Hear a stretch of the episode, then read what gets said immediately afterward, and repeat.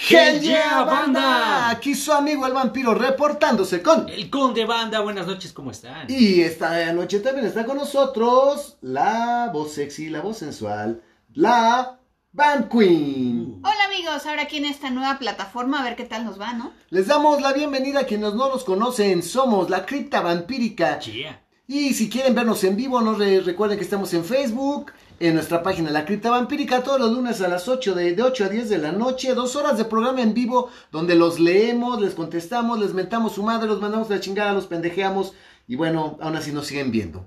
Pero bueno, en este formato no hay saludos, no hay nada que nos quite el tiempo, y vamos a tratar un tema que fue un exitazo. O sea que todo lo que quita el tiempo pueden verlo en el programa en, vivo, en Facebook, los lunes de 8 a 10. de la Quiero que les quede claro que todos estos programas son muy diferentes. Si no son los mismos programas que tenemos en el programa normal. Esto es algo especial para ustedes, amigos de Spotify. Y vamos a empezar con un análisis bien profundo y bien cansado y bien chingón de los vampiros. Porque todo mundo tiene una idea muy pendeja de lo que son los vampiros. Así como, Sí. eh, sí, digo, el conde pues ya no porque ya se aventó este programa en vivo, entonces ya sabe. Pero a mí lo que me cae es que la pinche gente pendeja vio únicamente, uy, es que vi Crepúsculo, vi Inframundo, y es que los vampiros pueden, los vampiros no pueden. La pinche gente no tiene una puta idea de qué puede un vampiro y qué no puede un vampiro. Y siempre caemos en las mismas pinches conclusiones estúpidas sin tener un buen conocimiento de fondo. Entonces esto va a ser cansado porque nos vamos a echar siglos y mucho más de historias de vampiros, pero les aseguro que si nos acompañan, vamos a echarnos mínimo unos 15 a 20 programas hablando de vampiros. Oye, pero vamos a hablar de Crepúsculo.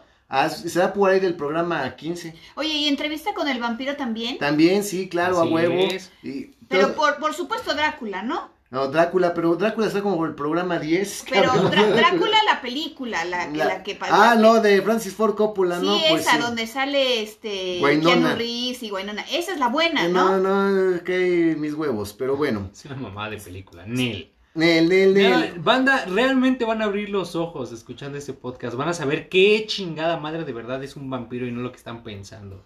Y para saber qué es un vampiro, vamos a entender que qué es lo que caracteriza, caracteriza principalmente a un vampiro.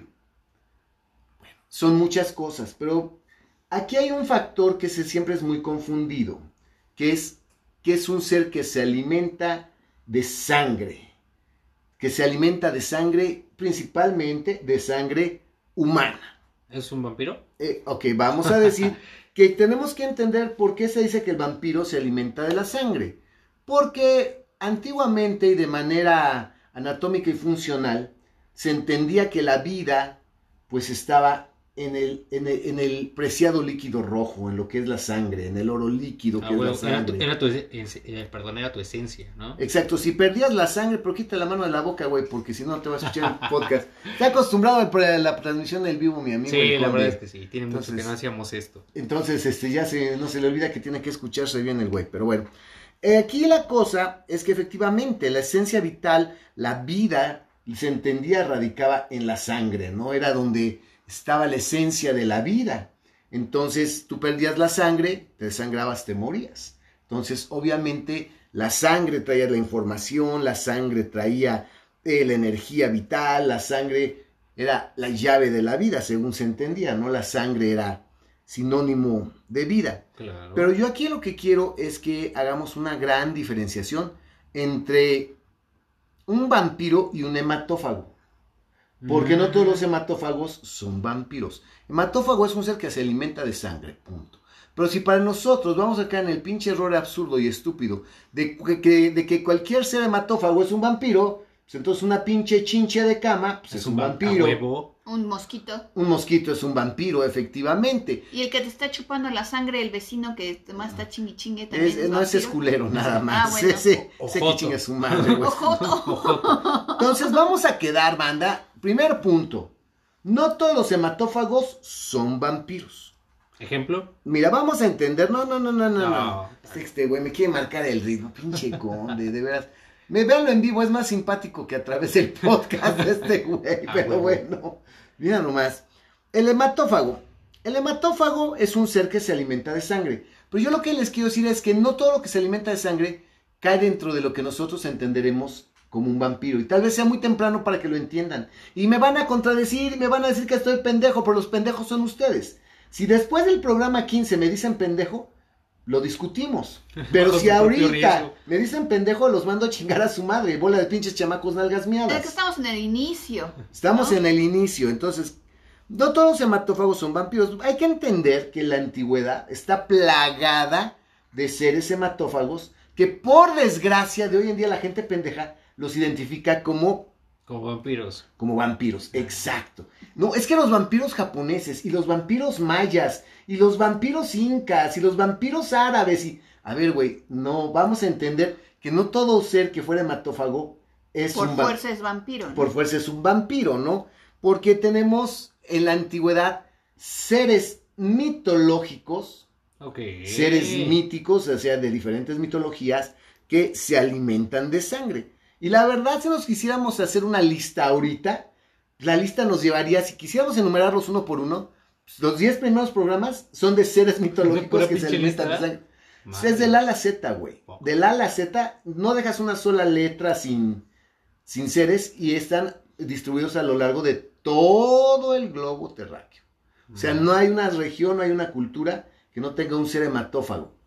¿Sí? De origen divino, sobrenatural, pero todas las culturas tienen un ser hematófago. Ahora sí, ejemplos, vampiro. Ejemplos, no, no quiero. Chingada Ejemplos, madre, no váyanse a la chingada. Ejemplos. que pues encuérdate, chingamos. No me ven. No te veo. Ah, no, um, vale, verga. Bueno, vamos a empezar por ponerles un ejemplo de un hematófago. A mí me llamó mucho la atención que ya saben que los pinches niños otacos, que están bien pendejos, que se sienten la gran verga, porque "Oh, es que la cultura japonesa, y, porque ven pinche, leen manga y ven anime, se sienten la mamá de los pollitos. Me hablaban de unos vampiros japoneses que, japoneses que son los Juboko o Yuboko. Ok. No sé cómo se pronuncie realmente, pero estos Juboko, que son de Japón, es un árbol. Imagínense, es un árbol, Ah, pero este árbol no crece en cualquier parte. Es un árbol que crece donde ha habido batallas, en campos donde ha habido batallas muy sangrientas. Porque este árbol absorbe por las raíces la sangre de los soldados caídos. Ah, se alimenta de sangre. Se te hablan de que es un árbol que se alimenta de la sangre de los soldados caídos, este juboko, en Japón. Pero yo te puedo decir, bueno, entonces es un árbol vampiro. ¡A huevo! Pues no, no mames, güey, no digas mamadas. Vampiro, es que, es que yo vi anime y en el anime decían que. Decían, no, Que sí. tenía colmillos también. No, a la verga, o sea, digo, un pinche árbol que se... Tiritas de colmillo. Un árbol que se alimenta de sangre, pero yo no considero que sea un vampiro. Sí. No, bueno, a ver. Es que, síguele, bueno, vampiro, síguele, vamos a que entender. ya estamos entendiendo. Estamos algo. entendiendo. Entonces, los jubocos japoneses, pues, aunque son plantas que se alimentan de sangre, pues no, para mí no son vampiros. No todo lo que se alimenta de sangre Es es vampiro. Como les digo, una pinche chinche de cama, un mosquito, sería un vampiro. Una araña sería un vampiro. O sea, pues no, obviamente No, no. vampiro, las arañas pican, no se alimentan de sangre.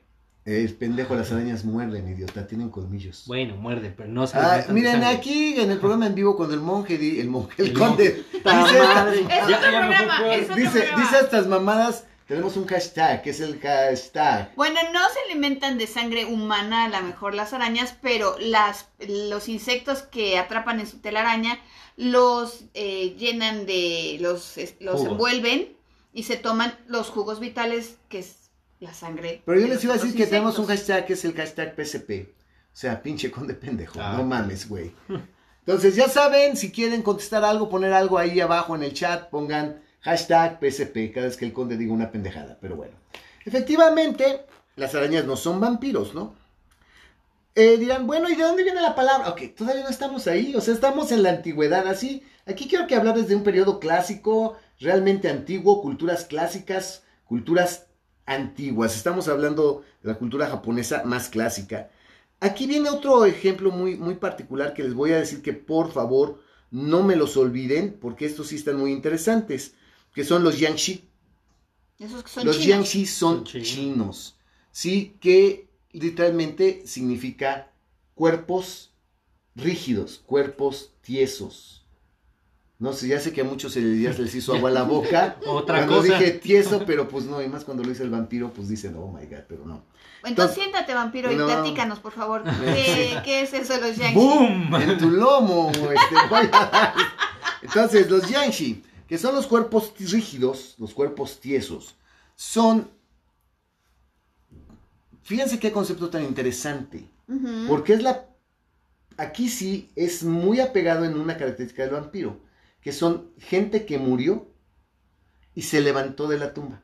Ah, ok, o sea, Ok. tenemos una característica. Tenemos una característica que sí es digna, digna de tomarse en cuenta, que es un cabrón, un pinche chino que se murió. Se lo cargó la chingada, estaba bien puto muerto, lo enterraron, se levantó, Y está pero tieso. está tieso, tiene rigor mortis, obviamente. Porque está muerto. y camina, no puede caminar a pasos, sino que como que hasta camina a brinquitos y con los brazos extendidos. Órale. Así es. Y estos Yangshi buscan personas, pero ellos no se alimentan de la sangre.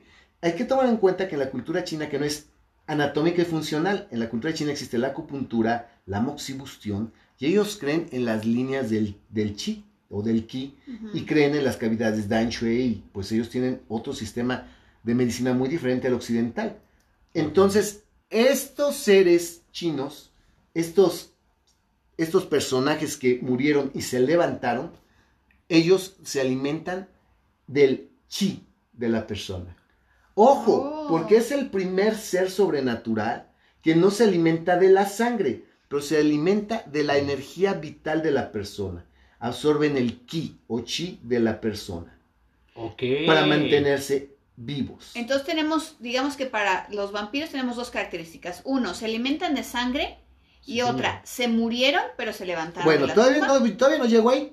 Ah, yo estoy bueno. todavía en seres antiguos. Ah, ok, Aquí lo que ok. estoy diciendo es No que, me que tomen en cuenta que son seres que murieron y se levantaron los Yangshi. Que eso es algo importante. Pero también tomen en cuenta que es muy importante que no se alimentan De sangre. literalmente Estos. de la sangre. Los Yangshi, Los los, chinos. chinos, se alimentan de chi. Por eso no es un vampiro. Por eso. Ay, Es, que es lo que, le, lo que Si puede ya nos hacer- pusiéramos a hablar de crepúsculo y de la chingada, aquí estaríamos dándonos en la madre con mil cosas, pero tenemos que irnos con calma. Hay que sentar bases. Hay que sentar bases.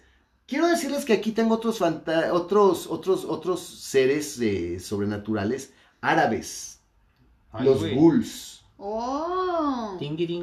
Los ghouls también tienen la característica de que se levantaron de la tumba. Ajá. Son güeyes que igual se murieron, se levantaron de la tumba y se alimentan también de la sangre y hasta de la carne. Estos ¡Órale! ghouls árabes, y la palabra al-ghul significa el demonio. Ajá.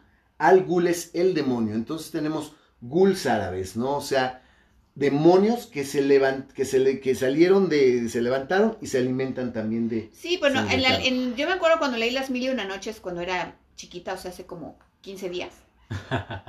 Sí. Que sí hay muchos cuentos que ha- hacen alusión a estos personajes y que se alimentan inclusive en los cementerios de los cadáveres y no sé qué, ¿no? Bueno, de hoy en día la palabra ghoul es muy conocida. O sea, Sí, de hecho. cuando hablamos de, de, de ghoul, pues estamos hablando de un monstruo que se alimenta de carne por lo regular.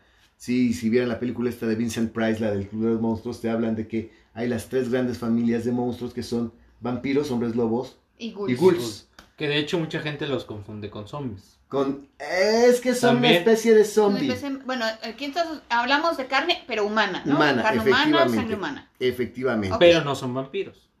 Pues es que ese es el punto. Yo digo que mm, hasta este momento ninguna de estas criaturas realmente podemos Cae decir que son de- vampiros, excepto por los Yanshi, de manera muy particular, por la diferencia cultural de que no se alimentan de sangre, sino que se alimentan de la energía vital de las personas. Sí, para los, para los orientales, Eso la energía sí. vital de las personas está en el ki o en el chi, Y y, no- para los occidentales está en la está en la sangre, efectivamente. Ah, oh, qué interesante. Pero hay, pero o sea, hay, eh, culturas con este tipo de seres, de seres son muy particulares. Tampoco cualquier eh, ser que parece murciélago es un vampiro, porque hay que entender que los murciélagos vampiros son de Sudamérica. Tienen, Sí. Realmente son en Argentina. están en Básicamente Argentina. sí. Sí, en Chile encuentras cuevas de, murciélagos que se alimentan de sangre, que son los murciélagos vampiros. Pero no cualquier ser que parece murciélago es también, también un, van- un vampiro. Por ejemplo,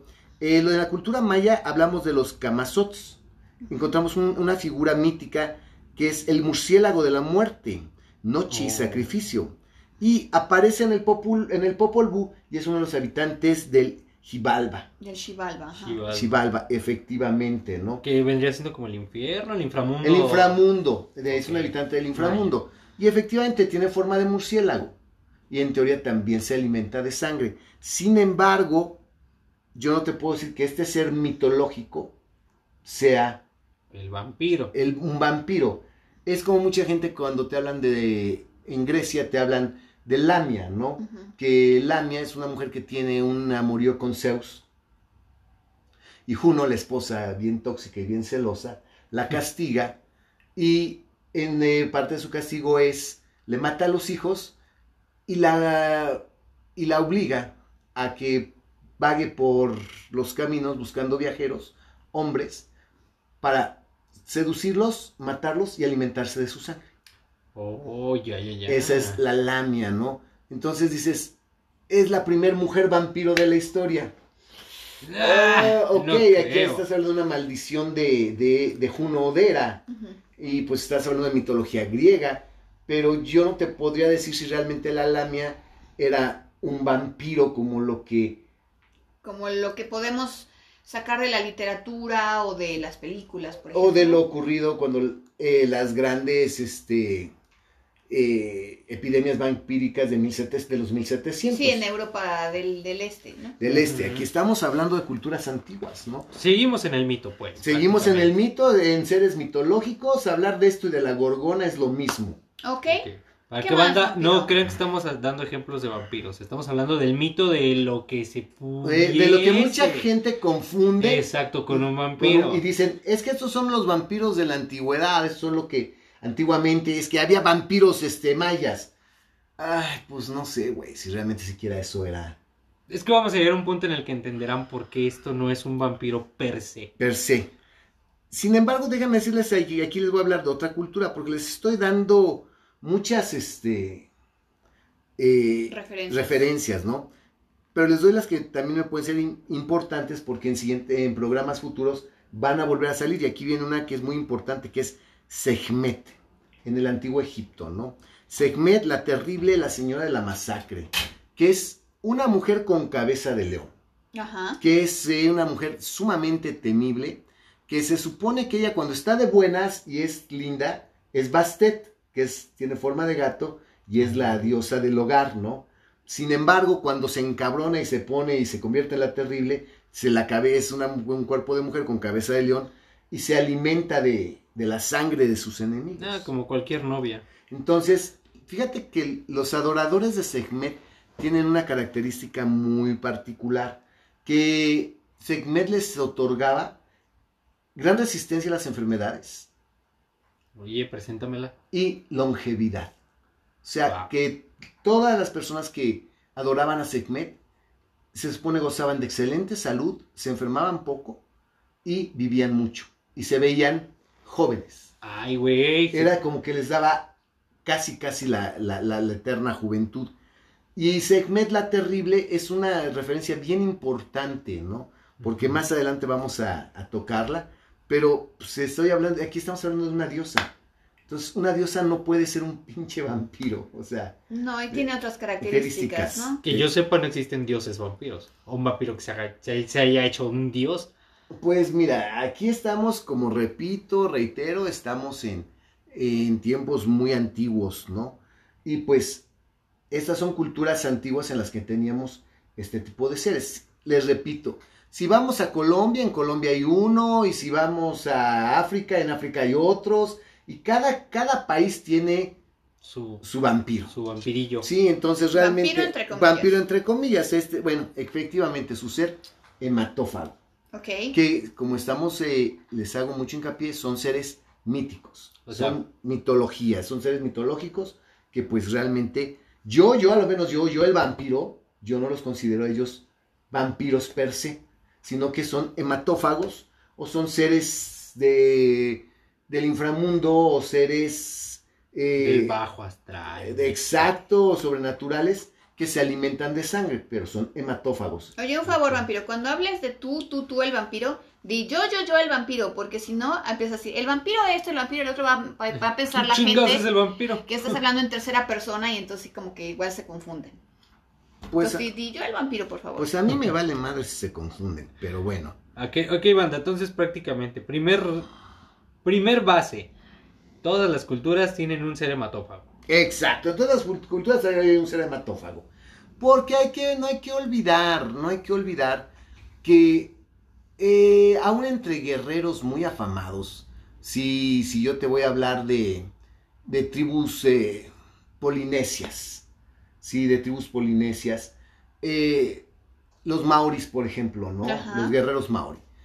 Eh, ellos para atemorizar, para imponer respeto y miedo, los maori, ¿qué hacían? Se iban a la guerra y al güey que capturaban o que, que- que mataban, se lo tragaban.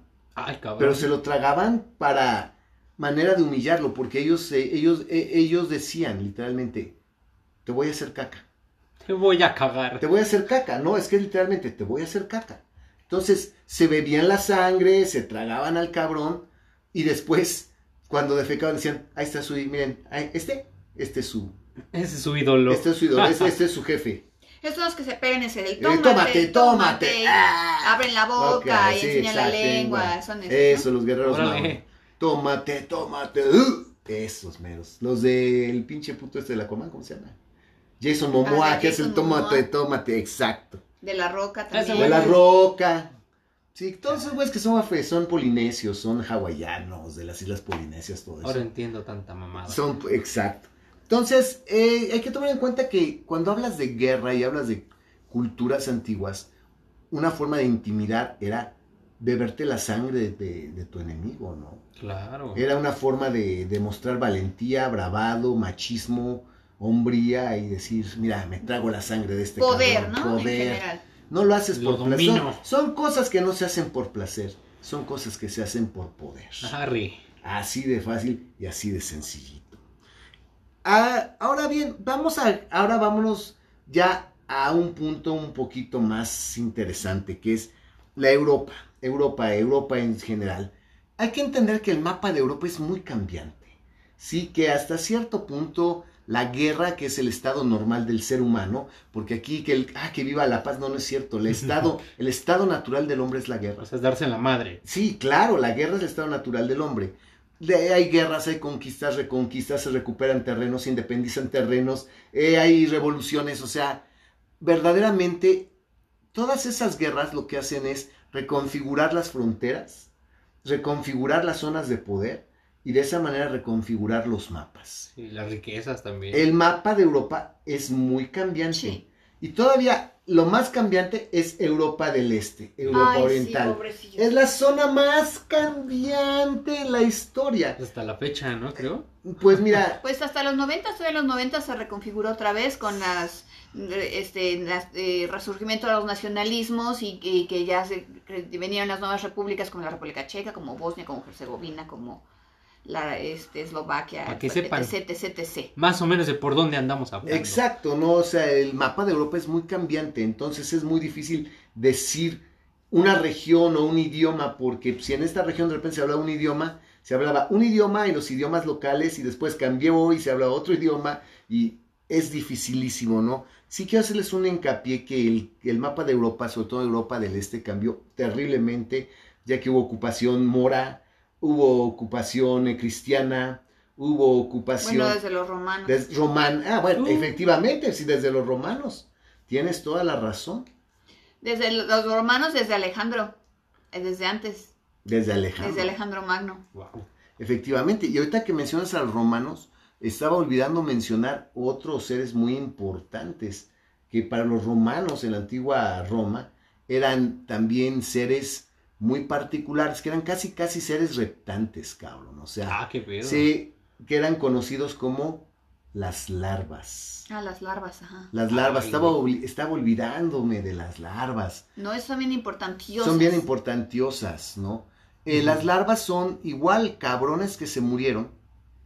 Por algún extraño motivo se supone decían los romanos que eran cabrones que habían sido muy culeros en la vida, que eran gente muy pinche, muy desagradable, y que por lo mismo, este, No regresaban para seguir haciendo mamada y media. Ajá. Desde para expiar sus culpas, para terminar su obra o lo que fuera, pero no encontraban descanso y tenían que regresar.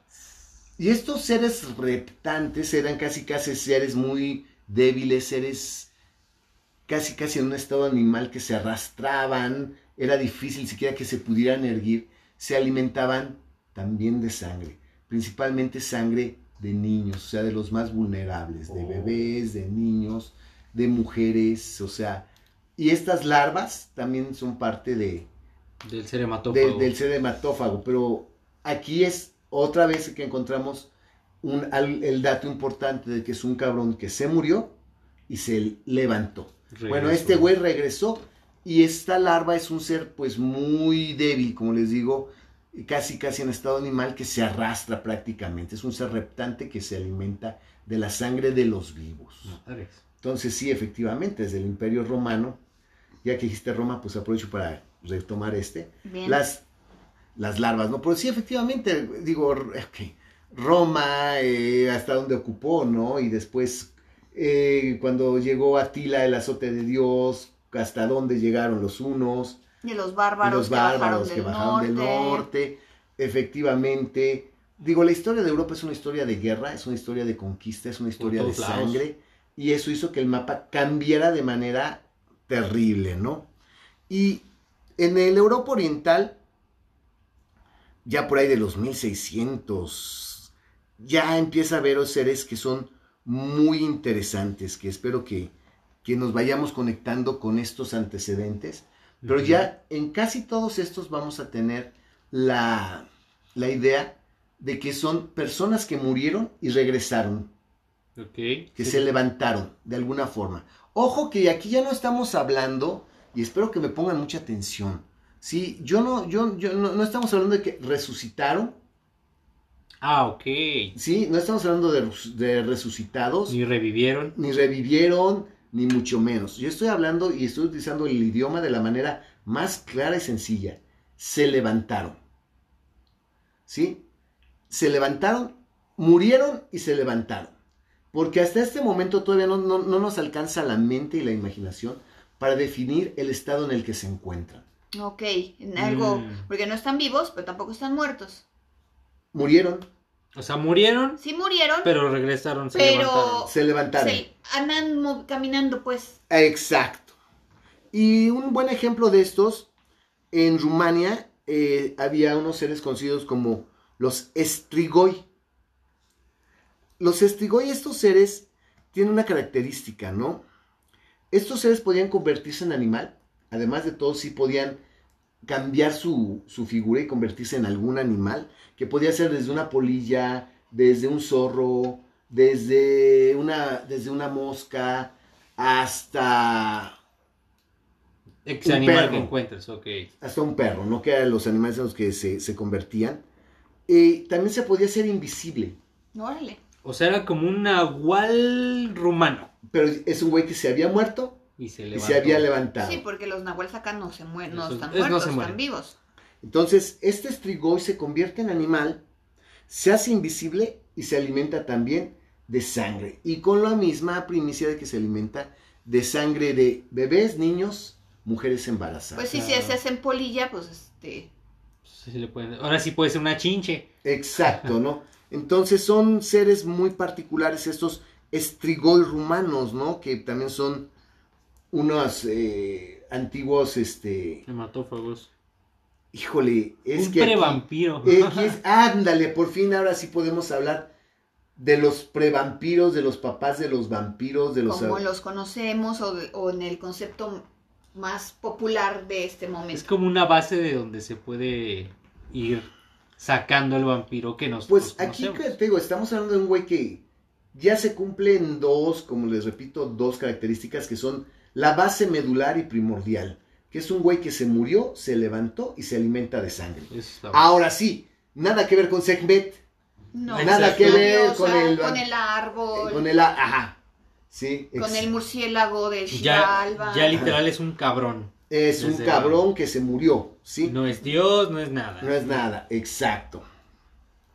Uh, Este, en Albania tenemos un, un personaje también muy, muy, muy oscuro, que son las estrigas, que en Italia son conocidas como la estrega, que están relacionadas con las brujas. ¿sí? Estriga, bruja, estrega, bruja en Italia, ¿no? Que son mujeres que se alimentan de sangre y también se convierten en insecto. Por lo regular, cuando se hablan de la estriga, es una mujer que la ven desnuda, que la ven greñuda, por algún, siempre, por algún motivo están siempre despeinadas, están encueradas, están greñudas y se alimentan de sangre. Tienen la posibilidad para esconderse y huir de convertirse también en insectos. Ah, también se transforma. Se transforman las, las brujas, las estrigas. O sea, por lo menos aquí yo ya escuché beber sangre, transformarse. Eh, ¿Qué otra? Y- Y cierta y- rejuvenez. No, todavía no. Se levantó Ah, Se exacto. levantan que de se la levantan de, de la de la tumba. muerte. Estas estrigas, pues definitivamente la gente cuando las identifica son, son mujeres de toque frío, que si las tocas están frías, que si las tocas están como un poco duras, o sea, Oh, que sus cuerpos sí tienen ciertas características de cadavéricas. Esa es la palabra. Y el pelo alborotado, como te digo, son greñudas, o sea, las ven siempre greñudas. Digo, los estrigoi, por ejemplo, ¿no? Eh, igual son seres que andan prácticamente desnudos, que se tienen un comportamiento más animal. O sea que hay como hombres como, como macho y hembra en esta... Pues, eh, Pues aquí como ya el mismo son las... caso, Aquí, bueno, hay que entender que hace rato estábamos hablando y es lo que hay que hacerles ver a nuestro querido este auditorio. Gracias, auditorio. Gracias, auditorio. Gracias, auditorio. Este, que hay una gran diferencia entre mitología y folclore.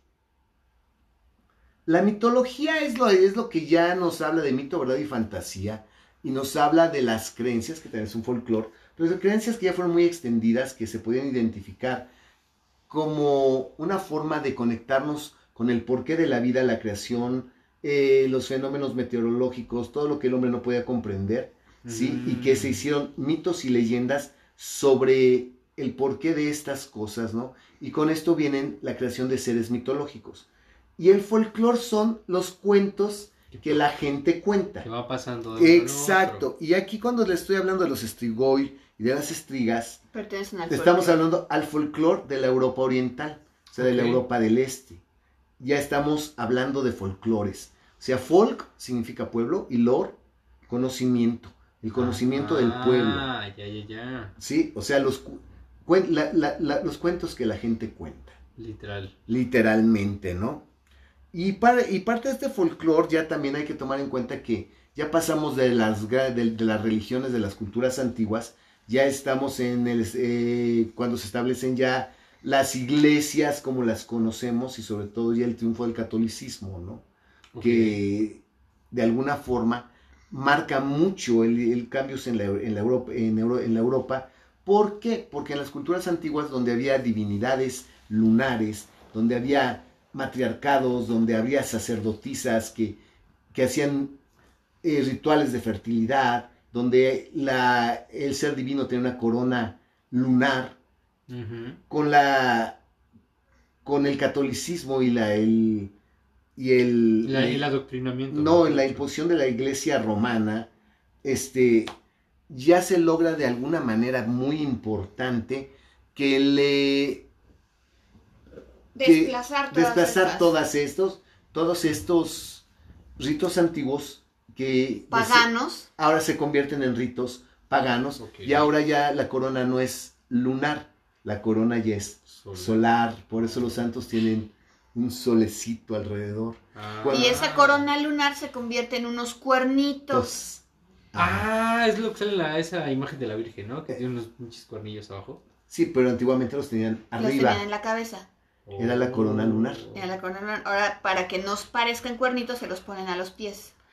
Y entonces aquí ya vienen cosas muy interesantes, porque como ya hay una iglesia y hay una religión oficial que está bien fundamentada, eh, ya podemos hablar de que ahora se va a dar una explicación clara a por qué se levantan estos seres. Por decir algo, habíamos dicho que las larvas era porque eran gente muy culera. Que tuvieron, que, que los regresaron. así, O bueno, que se levantaron para poder terminar su, Su desmadre. Su obra. su obra, ¿no? Cuando hablamos de los Strigoi, pues igual eran güeyes que murieron en condiciones muy violentas, eran güeyes que habían muerto de maneras extrañas y pues se levantaron. Y de las estrigas, como les digo, eh, las brujas son mujeres que murieron, pero como adoraban seres paganos, adoraban seres sobrenaturales, adoraban otros dioses, adoraban otras cosas, mueren y se levantan Ok. por llevar a cabo rituales O paganos. sea que podríamos decir que desde esta parte se acaba el mito porque ya la iglesia quiere o empieza a dar una explicación. Ya no es mito. Ya, ya es un folclore, ya la iglesia está involucrada y la, involu- y la- la- la iglesia dice, no, pues es que esto es por, e- por esta razón. El mejor ejemplo son los bricolacas, porque en Grecia, si una persona se moría sin recibir los santos óleos, o sea, un cabrón se murió, no le dieron los santos óleos. ¿Qué crees? No lo pudieron enterrar propiamente. Ah, ¿qué crees? No pudieron, este, Enterrarlo en el, en el camposanto, en el cementerio, sino que se murió en otro lado Yo- y tuvieron que enterrarlo en otro lado. O no aparece. Por accidente, algo pre Eh, murió de manera muy violenta. ¿no? Ese pobre cabrón está destinado a regresar y ese es un bricolaca. Ok. Es un bricolaca y es un cabrón que igual se levanta, murió, se levanta, lo ven caminar y este cabrón aparte de todo se está definitivamente alimentando de sangre y en algunos otros folclores también de carne. Porque de hecho hay grabados antiguos donde ves al bricolaca Ujú. o al, o al borbolaca, porque dependiendo de la región, ese, ese personaje se repite en diferentes, re- en diferentes regiones. ¿no? Claro, al ser países muy chiquitos, pues sí se comparten muchas cosas. Bricolacas, borbolacas o burdalacas. Y digamos en todo lo que es Serbia, todo lo que es la región rusa, este, hasta Turquía, del hasta lado Tur- de Europa, ¿no? Turquía, ahí se hablaba de los burdalacas, ¿sí? Que son efectivamente el mismo, casi pequeñas variantes, pero casi el mismo ser. En Salento a ellos se les llama los brucolacos. Pero estos brucolacos, digamos que, ok, hay unos que efectivamente murieron, no les dieron los santos óleos, bla, bla, bla, no les dieron los ritos funerarios, y se levanta y se empieza a alimentar de sangre. O los que excomulgados, ¿no? También. Exacto, Ah, pero ¿por qué te excomulgan? Ah, pues porque eres culero. Porque eres Porque culero. eh, si, eh, cometiste algún acto de herejía o, o A ver qué es un acto de herejía. Eh, Define un acto de herejía. por ejemplo, renegaste de Dios. Ah, faltaste en algo a la iglesia. Ajá. Exacto. Entonces es una forma de la iglesia de, De De, ca- abrirte. de castigarte De y de meterte miedo. ajá. Sí, entonces obviamente, entonces, si tú cometes un acto de herejía, chingale. Ponle, ponle pinche este. Banda, lo que están escuchando es eh, los pinche miles de mensajes que nos están llegando de la banda que, que nos sigue claramente. Esta Como es esa banda que nos está claramente. preguntando cuándo viene el siguiente programa, así que no se les que no se les pase todos los lunes en la cripta vampírica en Facebook, banda. y si Entonces, no aquí y sigan y que aprovecha para decir ya completo comercial que si les gusta este podcast, pues podcast. que nos sigan también aquí en Spotify, Ah, ¿no? pues de, de- no, yo lo voy a hacer cuando a mí se me mi chingada. Ah, bueno. Entonces, bueno, estos bricolacas pues se alimentan, de, se alimentan de sangre, se levantan. Y hay quien dice que estos brucolacos de Salento se alimentan de niños, se comen a los niños, ¿no? Vértebra. Y de hecho se los eh, están peludos, son seres que están peludos. De hecho, por eso mucha gente dice que un brucolaco más bien no es el, el prevampiro, el antecesor del vampiro, Es sino que es el- antecesor Del prehombre lobo. del hombre lobo, del Oh. licántropo. Sí, porque hay, hay, eh, grabados donde ves al, al brucolaco en el piso en, en cuatro, cuatro. tragándose al bebé todo greñudo, lleno de pelos. Ay, Entonces son seres peludos los brucolacos. Entonces, aún entre estos bricolacas, burdalacas y borbolacas, hay pequeñas diferencias. Por ejemplo, los burdalacas de los burdalacos, y sobre todo los serbios, tienen en lo que es esa parte rusa turca, ellos son cabrones que igual mueren y se levantan y lo primero que hacen es regresar por su familia. Ay, güey. ¿A chingarse a su familia o...? A, bur- a chingarse a su Ay, familia. cabrón. Los burdalacos, los burdalacs, los burdalacos, los burdalacas se levantan y lo primero que hacen es ir por su familia. Solo en Rusia, banda. solo en Exacto, solo en Mother Russia, only in Mother Russia. Yes. Los burdalacs se levantan por su familia, güey. O sea, o sea, imagínate qué pedo. Decir, ay, sí, es que se convirtió en algo mi jefe. Algo le pasó, ya se chingó a su hija.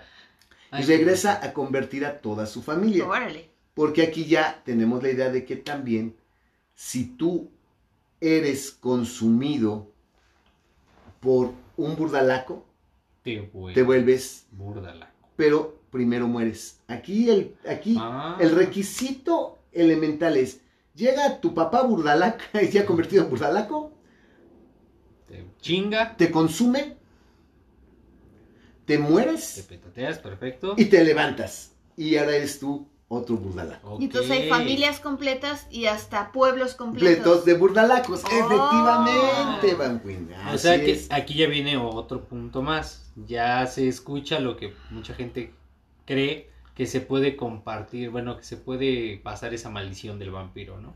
Bueno, efectivamente, aquí es por la consunción, sí, porque te extenuó, Ah, buena palabra. extenuó. Hay que hablar de consunción extenuar. Yo quiero evitar, ahorita vamos a poner una regla, regla del programa 1, vamos a quitar chupó. No, los vampiros, estos seres no chupan sangre. La sangre, digo, quien diga chupa sangre es porque no tiene una puta idea de lo que es una cortada en la yugular. O sea, seriamente, ok. cortas la yugular y no necesitas chupar, o sea, Nada, sale no sale sola. sale a chorros. Yo creo que al contrario, hasta cierto punto se deben hasta de ahogar, De de atragantar. atragantar de la cantidad de sangre que, que- que- que brota. Entonces, decir chupar sangre es un concepto que denigra a estos seres porque los pone al mismo nivel de una pinche chinche o de un mosco, ¿sí? O de Carlitos Espejel y Pedro Weber Chatanuga. Exacto. Que les da millo. que les da mello, entonces no, no son seres que chupan sangre, son seres que beben sangre. ¿Sí? Entonces, prohibido decir Chupar. chupar sangre, Ok. ¿sí? O es que se lo chupó el vampiro, pues ¿qué me chupó? Que se chupe este, el pinche vampiro. No, no, los vampiros no se los chupan, no, no se chuparon a una persona. Consumieron a una persona Se alimentaron, Se de, alimentaron de esa esa persona, de la sangre de esa persona. y esa persona murió ¿por qué? No porque se la chupó un vampiro, esa persona murió por extenuación o por consunción. Para la gente que no conoce la palabra extenuación, quiere decir que... Que el vampiro bebió su sangre hasta matar. Perfecto, gracias. Y lo mismo es Sí, consunción. por pérdida, por la pérdida total de la sangre, por eso murieron. Se murieron, efectivamente, ¿no? Aquí viene lo más interesante, que ya empieza, empiezan las palabras que de alguna forma ya empiezan a aplicarse para llegar a la etimología o al vocablo que conocemos ya claramente como vampiro, ¿no? Ya por ahí de los 1700, Ujú. ya empezamos a escuchar una palabra que significa sanguijuela, que es también de, del lado serbio, del lado ruso, que es upir. Upir, de hecho, eh, los, los rusos dicen, aquí no son vampiros, aquí son úpiros. Úpiros. Úpiros. Ay, güey. Son úpiros. Sí, porque no te... Digo, yo escucho la palabra y nada que ver con vampiro. Upiro. Sí, fíjate, sí. ¿O sí? Pir, Upiro. Pir, Upir. pir. Upir. Upiro, vampiro. Piro. Bueno, las dos terminan en Upi- piro. Piro, efectivamente. Pero upiro significa, upir significa sanguijuela, que es algo que en Europa bien conocían que era, que es una especie de gusano, Ujú. larva que se tiene In- tres Y dientes, se incrustas. te muerde, se prende a ti y se alimenta de tu sangre. De hecho, las usaban con fines medicinales, Hasta la fecha, supongo. para que se chuparan la enfermedad. Ah, Exacto. Sí, pues se hacían también las famosas sangrías. Sangrías, efectivamente. Y tenemos todavía eh, otro vocablo también serbio que es muy importante, que es wampir. Wam, Vampire. Vampir. ¿sí? Vampir. wampir. Wam Mm. significa sangre y pir monstruo. Monstruo de sangre. Monstruo de sangre. Ay, cabrón. Pero en otras regiones, en otras regiones, wampir también significa ser volador. ¿Sí me explico? Porque entonces ya Mm. dicen que vuelan. O sea, ve cómo, cómo los ¿Cómo se folclores Es que son los folclores, así es el folclore. El folclore no tiene por qué ser ordenado, güey, ¿eh? Ah, no. O sea, el folclore se da como se da. Y cada quien le da su interpretación, supongo. Lo que, Cada noso- pueblo, sí. lo que nosotros estamos intentando hacer aquí, Es tratar de darle orden, ¿no? que es presentarles el folclore de manera ordenada, está de la chingada. O sea, de verdad estamos, lo que Está estamos haciendo duro, es muy sí. titánico. Manda, por favor, suscríbanse a este podcast. Entonces, Guam es sangre y Pir es monstruo. Si el monstruo es sangre, el Wampir. Mm. Ya tenemos todavía ya un vocablo, ya tenemos una etimología más clara del Wampir. Y de ahí ya viene el francés, que es... ¿Cómo, Banguin? ¿Por qué no hablo francés? Vampir, ¿Cómo? vampir, Vampir. Vampiros. vampir. Vampir. Vampiros. Ya, ya, ya, ya. El vampir. Vampir, de que viene de vampir, vampir, que es la palabra francesa para decir vampiro. Y obviamente vampir en alemán o vampire en inglés Ok.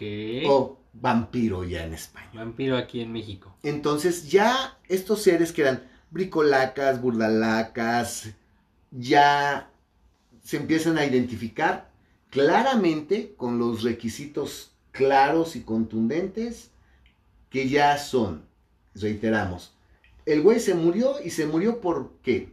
Se murió este, sí, de manera violenta, fue un culero en la vida y realizó ritos paganos, insultó a Dios, cometió una herejía, fue excomulgado, eh, no tuvo los ritos funerarios y ese cabrón murió Y Se levantó. de levantarse, ok. y cuando se levantó empezó a alimentarse De sangre. principalmente de sangre, aunque algunos se alimentaban de, De la carne. carne. Sí, Mm. pero se levantan, se, se alimentan de, de sangre. Y este ser es lo que ya cae dentro del vocablo, dentro de la palabra vampiro. Ok, ya llegamos a la palabra vampiro. Ajá, vampir, Vampiro. eh, monstruo de sangre, vampir, vampir, vampire, vampiro. Ya. PC. Y es para describir a ese ser. Punto. Hasta ese momento quiero aclarar y quiero que, que no se empiecen a ustedes a, a mal viajar. No estamos hablando todavía de, de métodos de aniquilación. No, no. No está, ojo que dije aniquilación. Ah, ok, eso es ok, importante. dije aniquilación. Todavía no sabemos ni tenemos una conciencia real de qué son. Creo que sabemos por qué son, pero no sabemos todavía cuál es su condición exacta ¿Por qué están aquí? por qué están aquí, efectivamente. Y nos falta mucho por saber de ellos, pero ya tenemos un ser que claramente podemos nosotros definir y darle el nombre de vampiro. Perfecto. Que es un güey que se murió y se levantó. Sí, no es un dios, no es otra mamá. No, nada por el No es estilo. una señora con cabeza de león. No, es tu una diosa. encabronada, no, ok. Exacto. Aquí viene la parte que a mí, a mí al vampiro, a mí, a mí el vampiro, Abelardo Reyes el vampiro. Sí, por favor, ya, ya. Sí, para que no, no creen que estás hablando en tercera el persona. conde es Javier Godínez, ¿o qué es, güey? ¿Qué, qué pasó? Javier Gutiérrez el conde. Ah, Gutierritos, el conde. El conde Gutierritos. El conde Gutiérrez. El Javier Gutiérrez, el conde, efectivamente. Díganme Javo. Díganle, el- eh, díganle conde. Quítense de pedos, Sí, porque sí es. Godínez, pero bueno. Yo Este, soy Godines, solo me explotan demasiado. eh, y la Van Queen, ella es la Van Queen. Sí. Ok. No vamos a dar el nombre real, la pueden buscar en Facebook y no queremos. la Van Queen. Entonces, este. eh, estamos dando una, un, un- un- un punto muy importante porque estamos llegando a un momento histórico sumamente cabrón.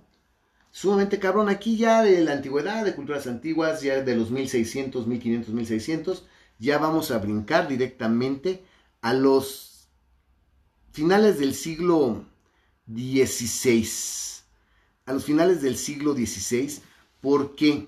Estamos hablando de 1500, va. Exacto. No, 1500 no. No. Sí. El 16 son 1700. 1700. ¿no? Ajá. Estamos hablando de 1500 varos que probablemente No. se rifen en este programa. Ok. No, estamos hablando de los 1700. ¿Viste cómo, ¿Viste cómo me dio la, la, la razón? Porque tampoco sabía.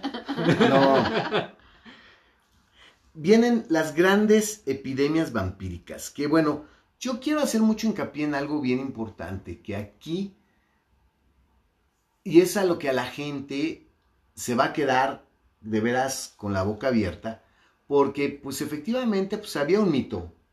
Había seres mitológicos, seres del otro mundo, había seres sobrenaturales, dioses, semidioses, hematófagos que, bueno, se alimentaban de sangre. Después vienen los folclores de donde nos hablan de larvas, de bricolacos, de estrigas, de estrigois. Lamias y todo La, no, la lamia es un ser mitológico. Ah, ok. Este, Qué bueno que me lo... de, de burdalacos, ¿sí? Y se dice que existen, y se dice que hay, y es un folclore. Pero en 1700 en Europa hay epidemias vampíricas. Es grave la situación de que en todos los pueblos, en todas las aldeas, en todos, todos los lugares, hay vampiros. Y la gente Mm. asegura verlos y la gente empieza a hacer serios, serios eh, estudios, tratados sobre la existencia de los vampiros, aportan pruebas de la existencia de los vampiros, ¿sí? Y empiezan a, a de- a desarrollar formas para aniquilar a los vampiros. A ver, mi duda es, en este momento la gente ya sabe lo que es un vampiro. Lo único que saben, y este es lo más cabrón, es que es un cabrón, y aquí sí ya vamos a definirlo, porque vamos a llegar a las otras grandes eh, reglas del programa. Ya dijimos que el vampiro no chupa sangre. Sí, señor. Ahora, vamos a otro punto. Eh, a mí me molesta mucho cuando te hablan de que el vampiro es inmortal. Sí, es que el vampiro es inmortal. Es que todo el mundo te dice eso, ¿eh? Ok. Literatura, Y- cine. no, no es cierto, la literatura no dice que es inmortal. No, no es ¿Cómo cierto. no? ¿Tú, tú lee el libro de Crepúsculo. Ah, bueno, pero Crepúsculo es otra cosa. Vamos a llegar a Crepúsculo, pero falta mucho. El vampiro, aquí lo que ya quedamos es que es un güey que se murió Y se levantó. y se levantó. Entonces es un cabrón que está muerto, Y regresó. pero ojo, no está vivo. Ok. No está vivo, Pero tampoco está muerto. tampoco está muerto. Mm. O sea, está en el limbo. Eh, no, no sabemos. Es un güey que está en un estado extraño. Sí, que yo te puedo decir que aquí el idioma inglés nos es más claro. Porque en el idioma inglés tú puedes hablar de The Living Dead. Ok. The Living Dead, al hablar de The Living Dead, estamos hablando de seres, de muertos vivos. Esa es la traducción. Que eso es, porque ese término por lo regular no se aplica a los vampiros, se aplica A a, los zombies que son los que están muertos y Pero- se levantaron y se comportan como vivos. El vampiro se le aplica una palabra en inglés mucho más clara y más, bueno, más específica, para mí más clara, pero más difícil de entender para la mayoría de la gente, que es undead. Bueno, los que no sepan inglés ya se chingan. Undead, o sea, un no, No muerto. Undead. Ok. Un undead, un no muerto. No es un muerto viviente. No es un muerto Ah, viviente, es un undead, un no muerto. Y estos undeads, estos seres no muertos, que son cabrones que no están muertos, bueno, que se murieron, pero no están muertos, pero tampoco están vivos. Entonces no puedes hablar que es inmortal porque no puede ser mor- no puede ser inmortal porque él ya murió. Ya murió exactamente. Entonces, para, para ser inmortal primero tendrías que tener el regalo de la vida y eso ellos no lo tienen. no, entonces ya no- pasaron por esa parte de No morir. puedes hablar de inmortalidad con un. con un. con- de, de un vampiro. Y tampoco puedes hablar de matar al vampiro, porque para matarlo tendría el primero que estar vivo. Sí, Y tampoco está vivo. Entonces no puedes hablar de voy a matar al vampiro. O sea, son cosas muy extrañas. Vamos a aniquilar al vampiro. Vamos a acabar con el vampiro, pero no podemos decir voy a matarlo. Eso es importante que la banda lo sepa, y lo identifique. Aún en Drácula, cuando se les dicen matarlo verdaderamente. O sea, como que acabar con esa cosa de manera, defini- de Que manera no definitiva. regrese otra vez. Otra vez, efectivamente. O sea que el vampiro es aquel que murió porque cesaron sus funciones corporales, digamos, que se levanta, eh, camina entre las entre los vivos, aunque Mm, sus, sesiones- sus, sus, eh, eh, funciones corporales están cesadas. Sin embargo, necesita alimentarse, pero únicamente se puede alimentar de sangre de otros, de un ser que sí esté vivo. De un ser vivo. Ah, claro, eso ya es la definición suprema. Pero Perfecto, esa gusta. definición, no la de, de esta definición no, no salió de la nada. Esta es la definición que encontramos ya en el tratado vampírico de Dom Agustín Calmet. Y que sí pueden ser neutralizados o aniquilados. Aniquilados. Pero eso lo quiero dejar para el próximo podcast. Sí, me ya- parece perfecto. Que ya vamos a empezar el Estamos próximo. por terminar el podcast. El próximo podcast lo vamos a empezar con este. Con el. Con la- las grandes epidemias vampíricas. Porque es impresionante porque la epidemia vampírica se caracteriza por el- que la autoridad esté involucrada. Y la autoridad era la iglesia, ¿estamos de Ok, acuerdo? no. Ah, No ok. solamente la la iglesia. ya hasta la- las autoridades civiles, ya lo que eran gobiernos. O sea, ya- la banda ya, se está- ya estaba escamada. porque No, ya, ya, ya, ya intervenía la fuerza pública. Verga. Ya, ya- ya había eh, fuerza pública, ya había gobierno de por medio, porque decían, sí me consta que se levantó, sí me consta que andaba matando gente, me consta que andaba bebiendo la sangre de personas. Aquí hay algo que algo raro. Aquí hay algo raro, ¿no? Entonces sí son cosas que de alguna manera son muy difíciles de, de ir tratando, pero que se supone, y esta es la parte aterradora, que sí existieron, que ya no es literatura. La La, ficción, este pedo ya no es ficción. quiero que, que, que, de- que No es ficción o cuentos para asustar a los niños, ¿no? Exacto, que, eh, eso es. Quiero dejar claro que en el programa de hoy hablamos de la mitología. ¿sí? Que no es un que vampiro. no es un vampiro, que son seres hematófagos. De ahí brincamos al folclore, que son las supersticiones, los cuentos que la gente cuenta para espantar efectivamente a los niños. Y que ahorita ya en 1700 vamos a hablar de tratados vampíricos y vamos a hablar de que son casos reales de vampiros, documentados, casos documentados de vampiros, con firmas de el párroco, el monaguillo, el policía, dos testigos, el alguacil, el oficial, de que sí, aquí estaba este cabrón y se levantó. O sea, este pedo ya es tangible. Y ya es muy tangible. Y como en Europa empieza una epidemia vampírica, porque en todos lados, en todos, todos, todos, todos lados, hay vampiros, empiezan a aparecer vampiros y están documentados.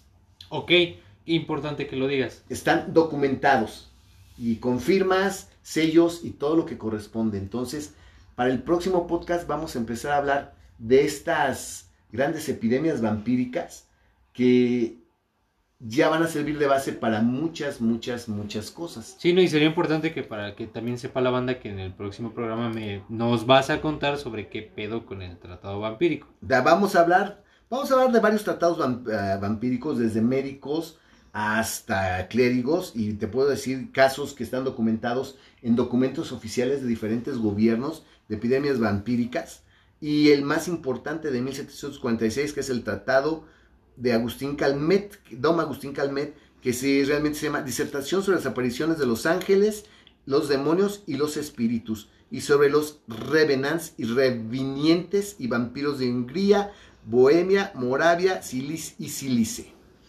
O sea, ese es el título del libro. Nada más. Wow. Ahí con eso. Nada más. Entonces va a ser muy interesante. Nos vemos aquí la próxima semana. Este, este podcast lo vamos a estar subiendo todos los viernes. Arre, qué chido. Todos los viernes vamos a, a estar subiendo este podcast. Ya va a ser los viernes que seguramente va a estar. Eh, igual desde el jueves a la medianoche. Ya lo, Ya lo podrán ir ya lo encontrando, podrán ir banda. encontrando. Y, y nos vamos a ver eh, cada ocho días, cada viernes va a haber un podcast nuevo.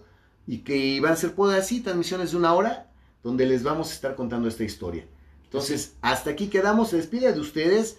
Mi nombre es Abelardo Reyes, por la banda me dice El Vampiro Hell Yeah Banda. Así es, banda, yo soy el Conde, Javier Gutiérrez para todos los conocidos. Y de verdad, banda, suscríbanse porque se vienen programas bien chingones y esto de vampiros de verdad va para largo, banda. Gracias amigos, yo soy la Vamp Queen, yo aquí estoy nada más de adorno y de este Es la voz más sexy. y de la voz más sexy, pero les eh, esperamos que eh, estén con nosotros al pendiente de todos estos nuevos podcasts y cualquier sugerencia eso pues ahí déjenos un, un recadito y véanos todos los lunes de o- en vivo por Facebook de 8 a 10 de la noche en la página La Cripta Vampírica desde la Ciudad de México. Así es, banda. Pues nos despedimos. Muchas gracias a todos. Gracias por escucharnos. Y a los que les gustó, qué chingón. Y a los que no, chinguen a su madre, me vale verga. Hell banda!